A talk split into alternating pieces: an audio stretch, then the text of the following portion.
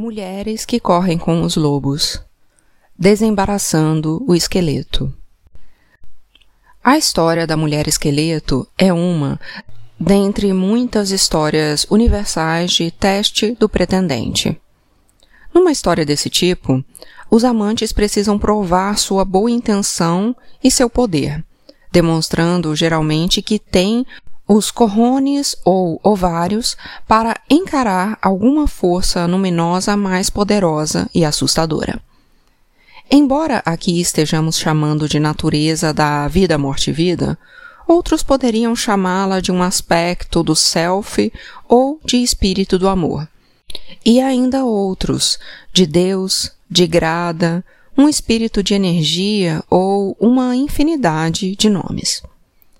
O pescador demonstra sua boa intenção, sua força e seu envolvimento crescente com a mulher esqueleto ao desemaranhá-la.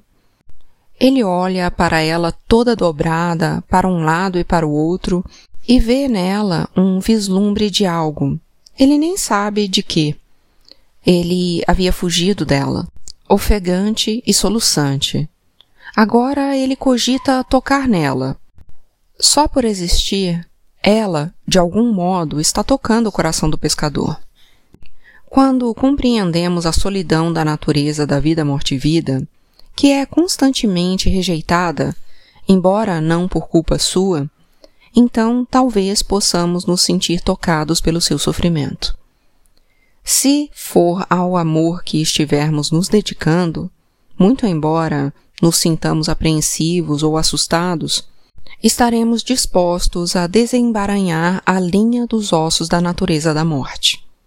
Estaremos dispostos a ver como tudo isso vai funcionar junto.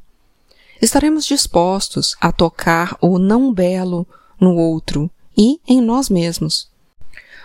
Oculto nesse desafio está um teste inteligente do self ele se encontra em termos mais claros nos contos em que o belo assume a aparência de feio com o objetivo de pôr à prova a personalidade de alguém. Na história Diamantes, Rubis e Pérolas, uma enteada bondosa, porém maltratada, puxa a água do poço para um desconhecido rico e recebe a recompensa de verter diamantes, rubis e pérolas da boca, quando fala a madrasta manda que suas filhas preguiçosas fiquem junto ao mesmo poço e atendam ao rico desconhecido. Dessa vez, porém, aparece uma desconhecida esfarrapada. Quando ela implora por um caneco d'água, as filhas perversas se negam altivamente. A desconhecida as recompensa fazendo com que cobras, sapos e lagartos caiam de suas bocas para todo o sempre.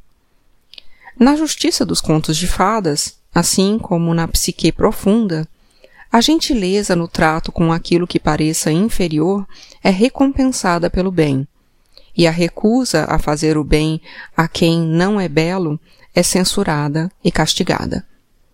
O mesmo ocorre nos importantes estados emocionais, como no amor. Quando nos superamos para tocar o não belo, somos recompensados. Quando desfazemos do não belo, somos isolados da vida e deixados desamparados. Para alguns, é mais fácil ter pensamentos mais elevados, mais belos e tocar aquilo que decididamente nos transcende do que tocar, ajudar e apoiar o que não é tão positivo. Ainda mais, como a história ilustra, é fácil rejeitar o não belo, e ainda ter uma sensação enganosa de correção. É esse o problema de amor no trato com a mulher esqueleto. O que é o não belo? Nosso próprio anseio secreto de sermos amados é o não belo. Desamar e mal amar são o não belo. Nossa negligência na lealdade e na devoção não é bela. Nossa sensação de isolamento da alma é sem graça. Nossas incompreensões, falhas e imperfeições psicológicas, bem como nossas fantasias infantis, são o não belo. Além disso, A natureza da vida morte-vida, que dá a luz, destrói, incuba e dá a luz novamente, é considerada nas nossas culturas o não belo. Desemaranhar a mulher esqueleto é compreender esse erro conceitual e corrigi-lo. Desemaranhar a mulher esqueleto é compreender que o amor não significa apenas velas tremeluzentes e plenitude. Desemaranhar a mulher esqueleto significa que encontramos o entusiasmo em vez do medo nas trevas da regeneração. Significa um bálsamo para as velhas feridas. Significa modificar nosso jeito de ver e de ser de modo a refletir a saúde da alma em vez da sua penúria. Para amar, tocamos a mulher ossuda primitiva e não tão bela, decifrando para nós mesmos o sentido da vida, da vida morte-vida, devolvendo-lhe o estado natural, permitindo que volte a viver. Não é suficiente puxar o inconsciente até a superfície nem mesmo arrastá-lo por acaso até dentro de casa. Sentir medo ou desdém do inconsciente por muito tempo impede o avanço do amor. Desemaranhar a mulher esqueleto é começar a quebrar o encanto, ou seja, o medo de sermos consumidos, de morrermos para sempre. Em termos arquetípicos, desemaranhar algo é empreender uma descida, seguir por um labirinto, penetrar no mundo subterrâneo ou no lugar em que as coisas são reveladas de uma forma inteiramente nova, ser capaz de acompanhar um processo complexo. Nos contos de fadas, soltar a faixa, desfazer o nó, desamarrar e desenredar representam começar a entender algo, a entender suas implicações e usos, a se tornar um mago, uma alma sábia.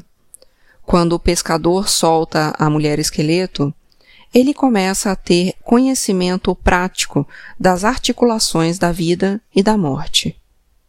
O esqueleto é uma excelente imagem para a natureza da vida morte-vida. Como imagem psíquica, o esqueleto é composto de centenas de peças compridas e redondas, grandes e pequenas, de formato estranho, em permanente relação harmoniosa umas com as outras. Quando um osso gira, os restantes giram, mesmo que de modo imperceptível. Os ciclos da vida, morte e vida são exatamente assim. Quando a vida se movimenta, os ossos da morte também se movimentam em solidariedade. Quando a morte se movimenta, os ossos da vida também a seguem. De modo semelhante, quando um ossinho minúsculo está deslocado, lascado, deformado, com luxação, ele afeta a integridade do todo. Quando a natureza da vida morte-vida é reprimida numa pessoa ou num relacionamento, ocorre o mesmo. A vida segue claudicante, hesita, vacila, impede o movimento. Quando houve algum dano a essas estruturas e ciclos, sempre ocorre uma interrupção da libido. O amor deixa, então, de ser possível. Ficamos debaixo d'água, só ossos, rolando de um lado para o outro. Decifrar a natureza da vida morte-vida significa aprender seus movimentos, seus hábitos, seus enfraquecimentos. Significa aprender os ciclos da vida e da morte, guardá-los de cor para ver como funcionam juntos, para ver que todos formam um único organismo, da mesma forma que o esqueleto é um único organismo. O medo é uma desculpa insuficiente para não realizar essa tarefa. Todos temos medo. O medo não é nenhuma novidade. Quem está vivo tem medo. Entre o povo inuit, o corvo é o trickster, em seu lado, não desenvolvido, ele é uma criatura voltada para o apetite. Ele aprecia apenas o prazer e tenta evitar toda e qualquer incerteza, assim como os temores gerados por ela. ele é muito cauteloso e extremamente voraz ao mesmo tempo. Se algo não lhe parecer satisfatório de imediato, ele sente medo. Se lhe parecer satisfatório, ele ataca. O corvo gosta das belas conchas nacaradas, de contas de prata, de banquetes intermináveis, de mexericos e do sono aquecido sobre o buraco da chaminé. O ego corvo é o pretendente que quer uma coisa certa. O ego corvo teme que a paixão termine. Ele tem medo e tenta evitar o fim da refeição, o fim do fogo, o fim do dia, o fim do prazer. Ele passa a agir com astúcia, sempre prejudicando a si mesmo, pois, quando se esquece da própria alma, ele perde seu poder. O ego corvo receia que, se admitirmos a natureza da vida, morte e vida nas nossas vidas, nunca mais seremos felizes. Afinal, será que esse tempo todo fomos assim tão perfeitamente felizes, hein? Não. Só que o ego corvo é muito simplório.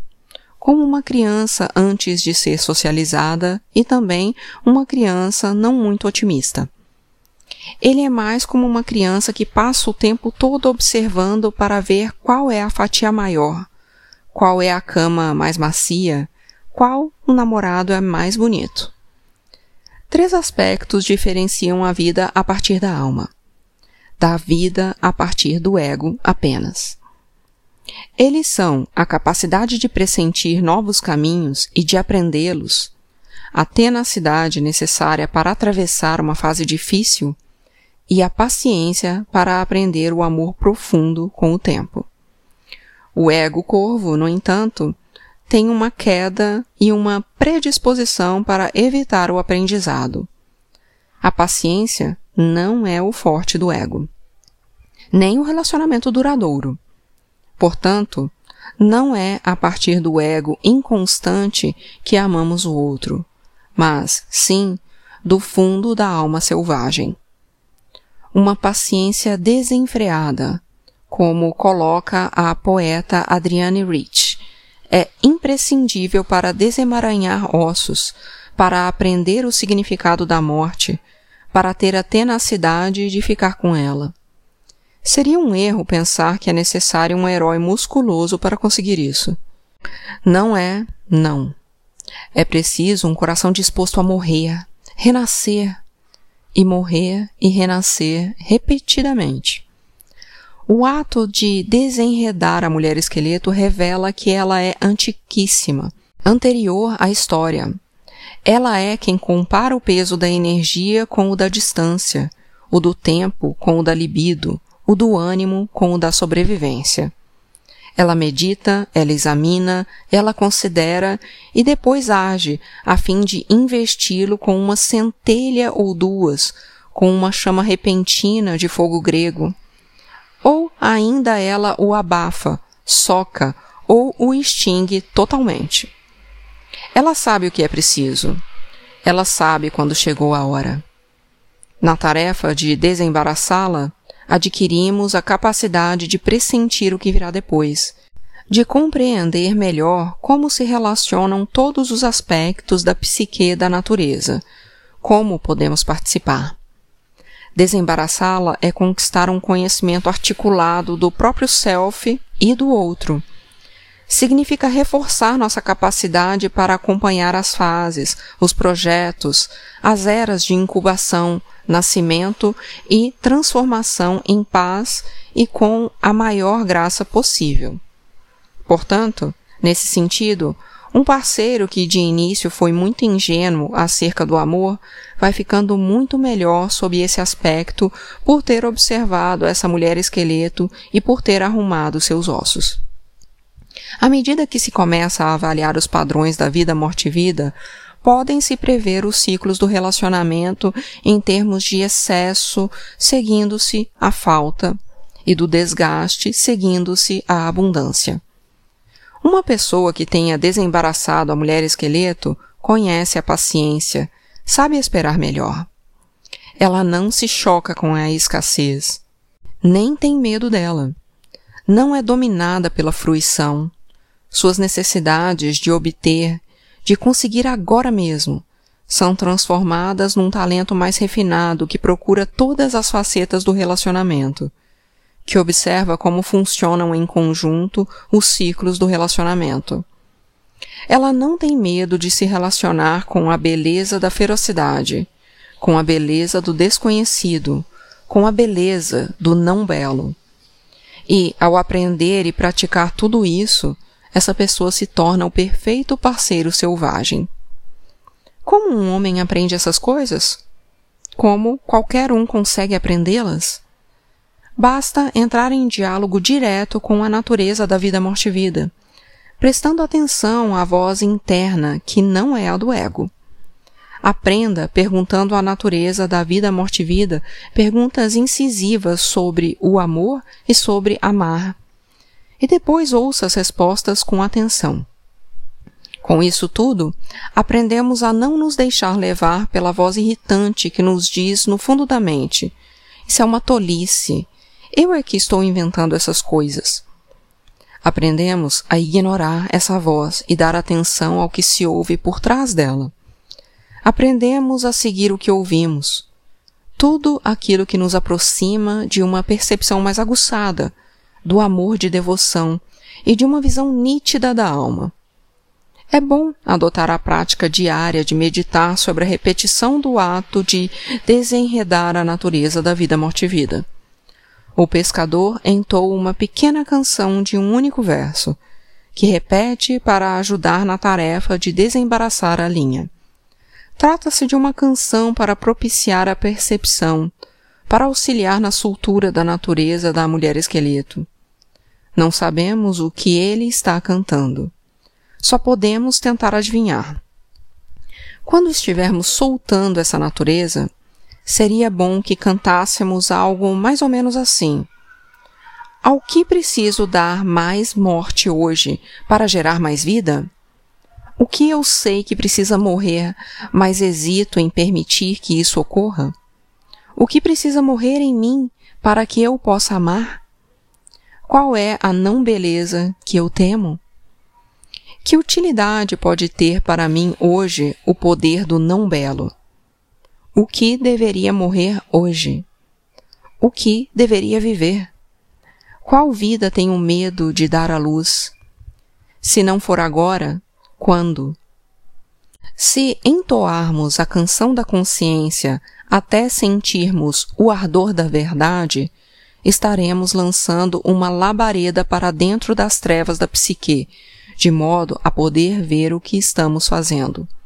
O que realmente estamos fazendo, não o que queremos pensar que estamos fazendo. É assim que se desenredam nossos sentimentos e tem início a compreensão dos motivos pelos quais o amor e a vida devem ser vividos a partir dos ossos. Para encarar a mulher esqueleto, ninguém precisa assumir o papel de herói intergaláctico entrar em conflito armado, nem mesmo arriscar a vida na selva. Basta que se queira desemaranhá-la. Esse poder do conhecimento da natureza da vida morte-vida aguarda os amantes que superam a fuga, que se esforçam para ultrapassar o desejo de se sentir em segurança. Os antigos que procuravam esse conhecimento da vida e da morte chamam-no de pérola de grande valor, de tesouro inimitável. Segurar os fios desses mistérios e desembaraçá-los gera um poderoso conhecimento do destino e do tempo. Tempo para todas as coisas, todas as coisas a seu tempo, rolando no áspero, deslizando no liso. Para o amor, não há conhecimento mais revigorante, mais benéfico, mais protetor do que esse. É isso o que aguarda o amante que se sentar diante do fogo com a mulher esqueleto, que é contemplar e permitir que seu sentimento por ela surja. É o que aguarda aqueles que se dispuserem a tocar o não belo nela e que se dispuserem a soltar sua natureza da vida, morte e vida com carinho.